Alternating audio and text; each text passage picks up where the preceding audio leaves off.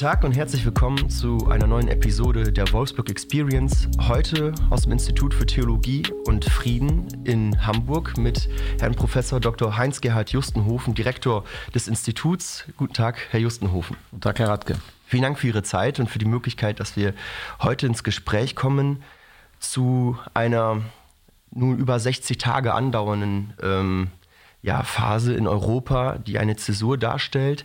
Der Krieg in der Ukraine, der Angriffskrieg Russlands auf die Ukraine. Und äh, hierzu komme ins Gespräch zu aktuellen Situationen, vor allem einer friedensethischen äh, Standortbestimmung, vor allem einer christlichen Friedensethik in den heutigen Tagen.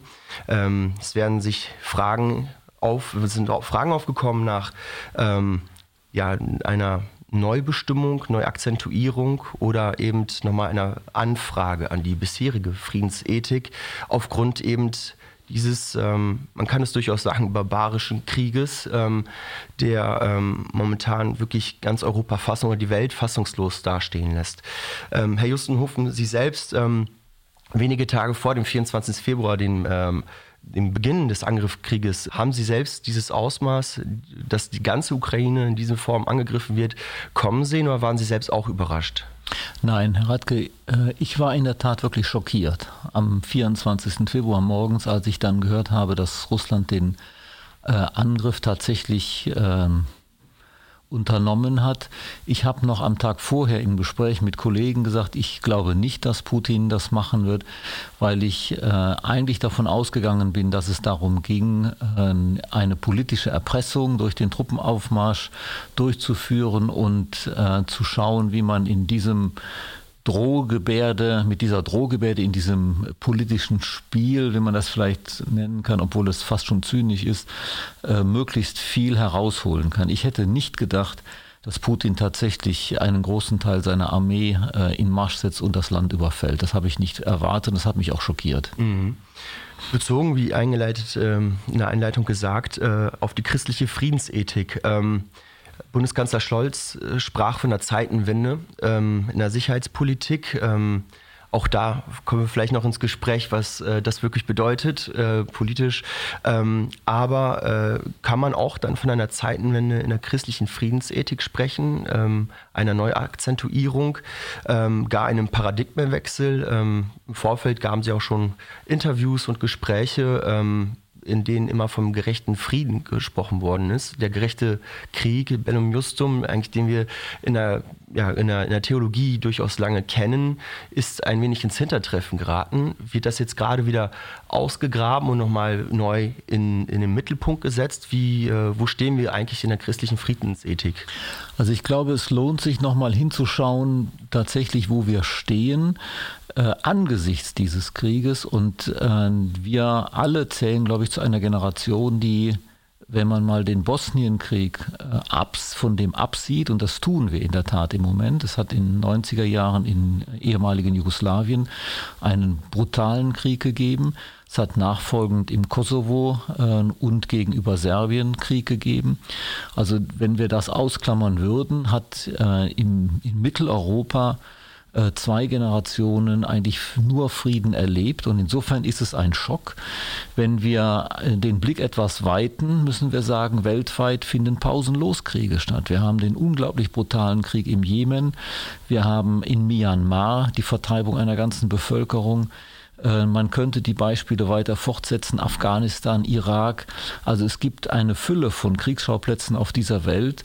Und äh, wenn man das ein Stück mit in den Blick nimmt, relativiert sich das. Also Zeitenwende sicherlich in der, was die Wahrnehmung angeht, also Europa als Friedenskontinent. Äh, da ist das ist, glaube ich, der, der massive Schock, der stattgefunden hat und der natürlich auch im Blick auf die Frage, brauchen wir Mittel, um uns dagegen, möglicherweise gegen Aggression zu wehren. Äh, das haben wir in Europa in den äh, letzten 30 Jahren sicherlich weit von uns weggeschoben. Im Blick auf die Friedensethik äh, würde ich sagen, muss man jetzt genau gucken, über worüber wir reden. Äh, ich würde nicht von einer Zeitenwende in der Friedensethik sprechen, sondern äh, dass wir im Blick auf die Frage, ob wir nochmal uns mit der Frage einer Verteidigung in Europa befassen müssen, da sicherlich äh, kommen wir zu einer anderen Bewertung, als wir das noch vor wenigen Jahren gekommen sind. Und haben natürlich genauso wie in der Sicherheitspolitik, auch in der Friedensethik, die Warnzeichen vielleicht nicht so ernst genommen, wie man sie hätte ernst nehmen können und sollen. Ich verweise mal auf Belarus, die Niederschlagung der Proteste, auf äh, die Aggression gegenüber Georgien, die Besetzung der Krim in der Ostukraine. Also es hat schon einige Zeichen gegeben, wo man sagen muss, äh, da haben wir ähnlich wie auch äh, Politik insgesamt äh, eher mit etwas äh, einer rosanen Brille drauf geschaut. Was die Systematik der Friedensethik angeht, glaube ich, dass wir in der, mit der Grundidee, äh, die äh, in der christlichen Friedensethik vertreten wird, nämlich dass wir eine Überwindung der Gewaltlatenz in den internationalen Beziehungen durch die äh, Beförderung des internationalen Rechts und der internationalen Institutionen eigentlich als den christlichen Auftrag ansehen, der sich letztlich auch aus der Bergpredigt ergibt. Dass wir da auf dem richtigen Weg sind und äh, gleichzeitig im Wissen darum, dass äh, Recht immer auch durch Rechtsbrecher gefährdet wird. Das wissen wir aus dem innerstaatlichen Bereich und das wissen wir eigentlich auch äh, aus dem zwischenstaatlichen Bereich. Und warum sollten Staaten tugendhafter sein als Bürger in ihrer Gesamtheit? Und insofern braucht es Mittel zur Aufrechterhaltung des Rechts, zumindest aber der Abwehr von äh, Rechtsbruch oder von Aggression. Und äh, deswegen schätzt die, die kirchliche Friedenslehre auch äh, das internationale Recht und die internationalen Institutionen so hoch ein, weil sie eigentlich ein, ein Meilen, ein zivilisatorischer Meilenstein sind, um Anarchie zwischen den Völkern und Staaten zu überwinden. Und äh, wir haben leider keine Institution, wie Pazem Interis das gefordert hat, eine global öffentliche Autorität, die äh, für die Wahrung des Friedens die entsprechenden Mittel in der Hand hat. Und insofern geht es eigentlich nur, und das ist das Prinzip der UN-Charta, durch die Staatensolidarität, die sich gemeinsam gegen einen Aggressor stellen. Und äh, dafür gibt es Kriterien, das sind die Kriterien der äh, Tradition äh, der Lehre vom gerechten Krieg. Ich vermeide die Rede vom gerechten Krieg deswegen, weil sie äh, missverständlich ist, sondern es geht letztlich darum, in einer Friedensethik auch darüber nachzudenken, dass im äußersten Fall die Anwendung von defensiver Gewalt gegen die Aggression notwendig sein kann. Und da sind die aus der Tradition bekannten Kriterien eine große Hilfe, um sich Gedanken zu machen, wie Gewalt proportional angemessen sein kann und in welchen Fällen sie erforderlich oder eben nicht erforderlich ist. Sie sprachen ja von der Abwehr vor Rechtsbruch. Ähm, und da ist natürlich die Aggression, die Abwehr, die Verteidigung, auch die Selbstverteidigung der Ukraine jetzt vor allen Dingen im Vordergrund stehend, ähm, gegeben. Es wird jetzt eine dreifach verklauselte Frage sein. Einerseits die Selbstverteidigung der Ukraine, eine ethische ähm, Einschätzung dessen. Weitergehend das äh, Maß, die Angemessenheit, vor allem auf Waffenlieferung oder die Befähigung zur Selbstverteidigung. Ähm, gerade in der Ethik ist das Maß einfach die Angemessenheit ein ganz wichtiges, ähm, wichtige Größe, ähm, wie Sie diese nochmal in diesem ganzen Aspekt ähm, beurteilen. Denn gerade jetzt ganz aktuell sind die Stimmen ja sehr laut, beziehungsweise diese, diese Debatte eben um Waffenlieferung eben von schweren Waffen, von ähm, von der ähm, ja, Ermächtigung der Ukraine mal stärker oder besser sich verteidigen zu können. Ähm, und eben dementsprechend ähm, schwere Waffen, äh, Lieferung schwerer Waffen ähm, gut zu heißen oder durch, durchzubringen. Ähm, wie sehen Sie das eben, diese, diesen Aspekt der einmal der Selbstverteidigung, aber dann auch vor allen Dingen eben der Angemessenheit des Maßes, äh, die ja sehr wohl eine sehr schwierige ist, aber die gilt es dann politisch dann umzusetzen. Aber wenn man jetzt die Ethik als einen Kompass nehmen würde. Ja, äh, ich äh, verweise hier nochmal auf die UNO-Charta die eben nicht nur ein reines Völkerrechtsdokument ist, das ist sie, sondern zugleich auch ethisch hochrelevant ist, weil sie eben ein Rechtsdokument ist, ein Rechtsfortschritt dokumentiert, der ethisch hochrelevant ist. Und in der UNO-Charta ist äh, festgelegt, dass es eine vorrangige Zuständigkeit des Sicherheitsrates der Vereinten Nationen gibt für die Wahrung des Weltfriedens oder im Falle des Bruches eines solchen. Und äh, der UNO-Sicherheitsrat hat äh, den Fall der russischen Aggression sehr schnell zum Thema gemacht. Russland hat allerdings äh, sofort ein Veto angekündigt, wenn der Sicherheitsrat in dem Fall, was seine Aufgabe wäre, tätig werden würde, um diese Aggression zu verurteilen. Das ist im zweimal der FAT stattgefunden und dadurch war der Sicherheitsrat eigentlich aus dem Spiel genommen und nicht mehr in der Lage, äh, ein Mandat äh, überhaupt eine Resolution zu erlassen. Und dann hat äh, in einem der äußerst seltenen Fälle die UNO-Generalversammlung das Verfahren an sich gezogen und in einer sogenannten Uniting for Peace Resolution eine Verurteilung der russischen Aggression gegen die Ukraine von 141 zu 5 Stimmen bei 35 Enthaltungen ausgesprochen. Das heißt, es ist äh, völkerrechtlich und in der Weltöffentlichkeit fest, klar festgestellt, wer hier der Aggressor ist und wer damit angegriffen und ein Recht auf Verteidigung hat. Denn das Verteidigungsrecht in der äh, gilt nicht sozusagen als natürliches, einfach als Recht, das jeder hat. Da könnte Russland ja auch sagen, wir verteidigen ja nur im Donbass, sondern es gilt in diesem Fall, dass klar ist, dass die UNO-Generalversammlung die Aggression festgestellt hat, aber nicht in der Lage ist zu handeln. Und damit greift Artikel 51, dass äh, der angegriffene Staat ein Recht auf Selbstverteidigung hat. Und das ist deswegen relevant, weil jetzt die Frage kommt, darf man die Ukraine oder soll man die Ukraine unterstützen? Und in diesem Fall würde ich sagen, ja, weil die Ukraine ein, äh, auch völkerrechtlich von der Völkergemeinschaft festgestellt, überfallen ist und damit ein äh, Recht hat, sich zu verteidigen, ist es auch nicht nur legitim, sondern sogar geboten, dem Überfallen hier zu Hilfe zu kommen. Ist es auch moralisch verpflichtend, wie ähm, Präsident Zelensky das ausgesprochen hat? Ich würde sogar so weit gehen und sagen, ja, es ist moralisch verpflichtend im Maß des Könnens. Man ist immer äh, zur Hilfeleistung, gerade wenn es um äh, darum geht, einem Opfer zu Hilfe kommen, verpflichtet, aber im Maß des Könnens muss sich nicht selber gefährden. Und das ist jetzt ein ganz wichtiger Punkt. Denn erstens haben wir ein bedingtes Verteidigungsrecht, das haben wir gerade geklärt. Die Ukraine äh, hat auch äh, insofern ein Recht, sich äh, proportional zu verteidigen. Das heißt, wenn am Ende mehr zerstört würde, als äh, verteidigt werden kann, dann macht ein Verteidigungsrecht keinen Sinn mehr. Aber in dem Fall, wie wir ja gesehen haben, hat die Ukraine durchaus auch äh, Aussicht auf Erfolg, sich zu verteidigen. Sie hat das am Beispiel Kiew gezeigt, dass sie mit entsprechenden äh, Waffen, die ihr geliefert worden sind, durchaus den Willen hat und auch äh, die Möglichkeit hat, sich zu verteidigen. Äh, das immer, das natürlich mit entsprechend verhältnismäßigen Mitteln. Aber da die ukrainische Armee wesentlich schlechter ausgerüstet ist als die russische Armee, äh, ist hier tatsächlich eher die Frage, liefern wir oder geben wir ihr genug Möglichkeiten in die Hand, um sich angemessen zu verteidigen. Und da verstehe ich durchaus den Wunsch der ukrainischen Regierung, auch schwere Waffen zu bekommen.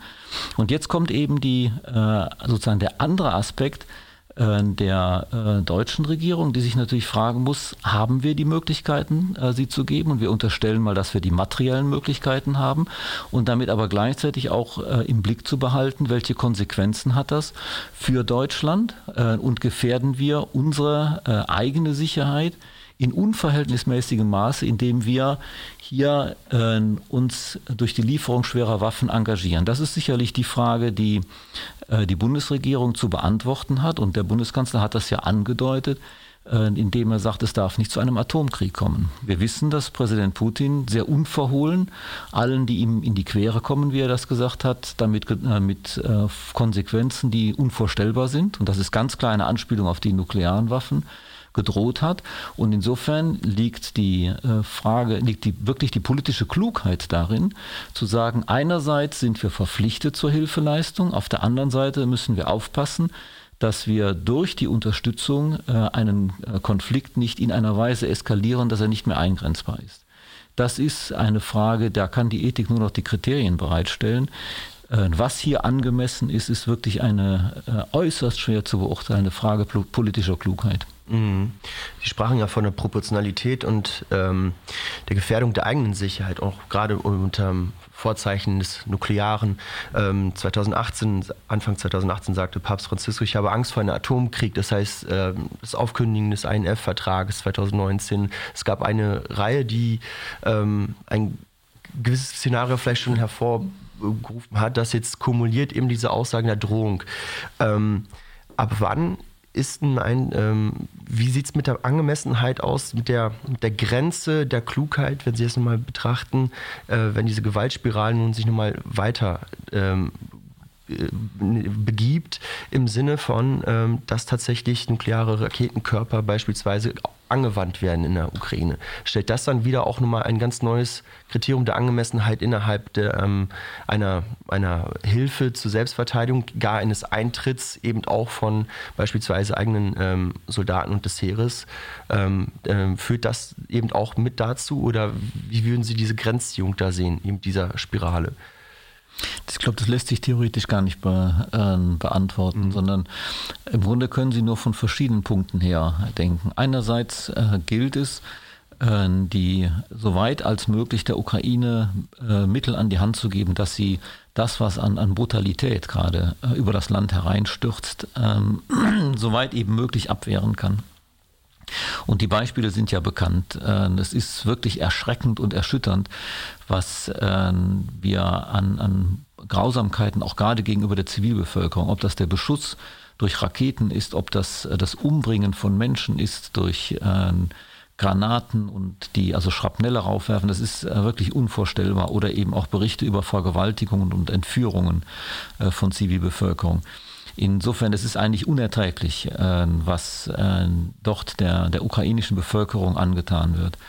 Das ist die eine Seite. Äh, die andere Seite, und das ist jetzt wirklich schwierig und auch kaum theoretisch gegeneinander abzuwägen, ist natürlich, dass eine nukleare Eskalation noch unendlich viel mehr Schaden und Leid anrichten würde, als ähm, wenn es möglich ist, sozusagen den, den Konflikt auf nur ein Land zu begrenzen. Das ist fürchterlich, so etwas gegeneinander abzuwägen.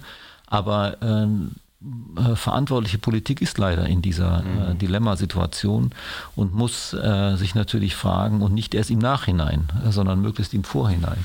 Und das ist äh, im Blick auf äh, Abschätzung von Folgen kaum wirklich übersehbar. Das weiß man erst im Nachhinein, äh, welche Entscheidung richtig oder falsch gewesen ist. Nur äh, verstehe ich auch ähm, absolut und halte das auch für völlig richtig, dass alles getan werden muss, um eine solche Eskalation zu verhindern. Die Frage ist, ob es klug ist, äh, deutlich zu sagen, dass man äh, vor der nuklearen Option zurückschreckt oder ob nicht gerade der Sinn äh, der nuklearen Abschreckung darum liegt, und auch sie nur deswegen funktioniert, wenn auch dem Gegenüber nicht klar ist, ähm, wie weit äh, auch eine Verteidigung gehen würde. Das ähm, beschränkt die NATO allerdings aus guten Gründen auf das Territorium der NATO, also auf die baltischen Staaten und die Ukraine. Ähm, gehört eben nicht zu der NATO und insofern steht sie nicht unter dem äh, Schutz der NATO und ist leider muss man sagen, äh, in einer Situation, in der sie letztlich sich nur auf sich selber verlassen kann und darum bitten kann, dass sie Hilfen bekommt, äh, zu der andere Staaten bereit sind. Mhm. Vielleicht jetzt noch mal zu guter Letzt, Sie haben durchaus Ihren Standpunkt jetzt nochmal klar gemacht, aber ähm, es gibt auch Theologinnen, äh, Stimmen, die die Position vertreten, eben wenn man auf die eine stark pazifistische ähm, Friedenskonfliktlösung äh, äh schaut, ähm, die der äh, Ukraine beispielsweise die militärische Kapitulation empfehlen, also auch die Waffenlieferungen kategorisch ablehnen, eben auf Verweis beispielsweise auf eine eben äh, immer weiter eskalierende Gewaltspirale. Ähm, wie, ähm, und vor allem gibt es auch nochmal den Hinweis, äh, dass es auch einiges im Köcher äh, der Friedens- und Konfliktforschung gäbe, Methoden, Möglichkeiten ähm, mit einem gewaltfreien Widerstand. Ähm, wie schätzen Sie mal diese Position ein oder diese Stimmen, wenn Sie jetzt nochmal auf die Ukraine schauen? Also ich kenne diese Position natürlich, diskutiere auch mit Kollegen über diese Fragen. Ähm, ich habe ja deutlich gemacht, dass ich eine andere Position vertrete. Und zwar äh, wenn man jetzt äh, versucht, von der Bergpredigt her, von einer strikt äh, gewaltfreien Position her zu argumentieren, kann man ja durchaus sagen, ich verzichte auf die Anwendung von Gewalt, äh, um eben äh, der Gewaltüberwindung eine Chance zu lassen und auch dem Gegenüber dadurch zu überzeugen, von der Gewalt abzulassen. So argumentieren beispielsweise ähm, die Kollegen und Kolleginnen in, der, in den Friedenskirchen äh, unter den Mennoniten, die eine ganz starke Tradition in der Richtung haben. Die Idee hier ist, äh, dass es letztlich da auch darum gehen muss, Gewalt zu überwinden. Und meine Rückfrage äh, in einem Fall jetzt wie dem äh, russischen Überfall auf die Ukraine ist, würde eine strikte Gewaltlosigkeit dazu führen, dass die äh, Gewalt in der Ukraine beendet wird? Oder spricht eigentlich das Gewalthandeln, das wir gerade erleben, eben nicht dafür, dass nach einer Besetzung tatsächlich auch in der Ukraine die Gewalt beendet wäre, sondern ähm, erleben wir nicht gerade in Städten, die von den russischen Truppen äh, besetzt worden sind und jetzt äh, aus denen sich die Russen zurückgezogen haben, die russische Armee zurückgezogen hat, dass unfassbare Brutalitäten und Grausamkeiten an der Zivilbevölkerung äh, durchgeführt worden sind. Also wird nicht hier gerade das Gegenteil dessen erreicht, was man erreichen will. Es gibt äh, in der Tat Kollegen, die äh, die Position vertreten, dass äh, durch einen konsequenten Pazifismus oder so etwas wie ein, äh, ein ziviler Widerstand äh, die Gegenseite zum Beispiel durch Sitzblockaden und ähnliches äh, davon überzeugt werden könnte, keine Gewalt anzuwenden. Ich sage Ihnen ehrlich, ich glaube das nicht. Ich sehe die Anzeichen eher andersherum und habe, wenn ich zum Beispiel besetzte Städte in, in der Ukraine verfolge, was dort passiert ist, eher den Eindruck, dass äh, die äh, Brutalität, die Rücksichtslosigkeit gegenüber der Zivilbevölkerung dadurch nicht gebremst wird. Mir ist wichtig, dass beide, es in beiden Fällen darum, äh, am Ende darum geht, äh, die Gewalt zu überwinden. Es geht mir ja keineswegs darum, um Gewalt als Selbstzweck zu predigen, sondern im Gegenteil, auch mir geht es darum, dass äh, Gewalt überwunden werden kann. Und äh, am Ende die entscheidende Frage ist, womit wird größeres Leid vermieden? Das wissen wir immer erst im Nachhinein. Ähm, und insofern bewegen wir uns da sozusagen beide Positionen auf sehr dünnem Eis. Ähm, und ähm, deswegen bin ich auch unbedingt dafür, dass man da im Gespräch miteinander bleibt. Aber ich sage Ihnen ehrlich, mich überzeugt die Position nicht. Vielen Dank. Vielen Dank, Herr Justenhofen, für Ihre Zeit, für das Gespräch. Hoffen wir zumindest, bleiben wir zuversichtlich auf bessere Tage des Friedens, dass wir das auch nochmal erleben dürfen. Ich spare mir an der Stelle einfach die Frage nach irgendwelchen Prognosen und Szenarien. Das weiß äh, keiner. Das weiß keiner. Vielen Dank, Herr Justenhofen. Sehr gerne. Danke.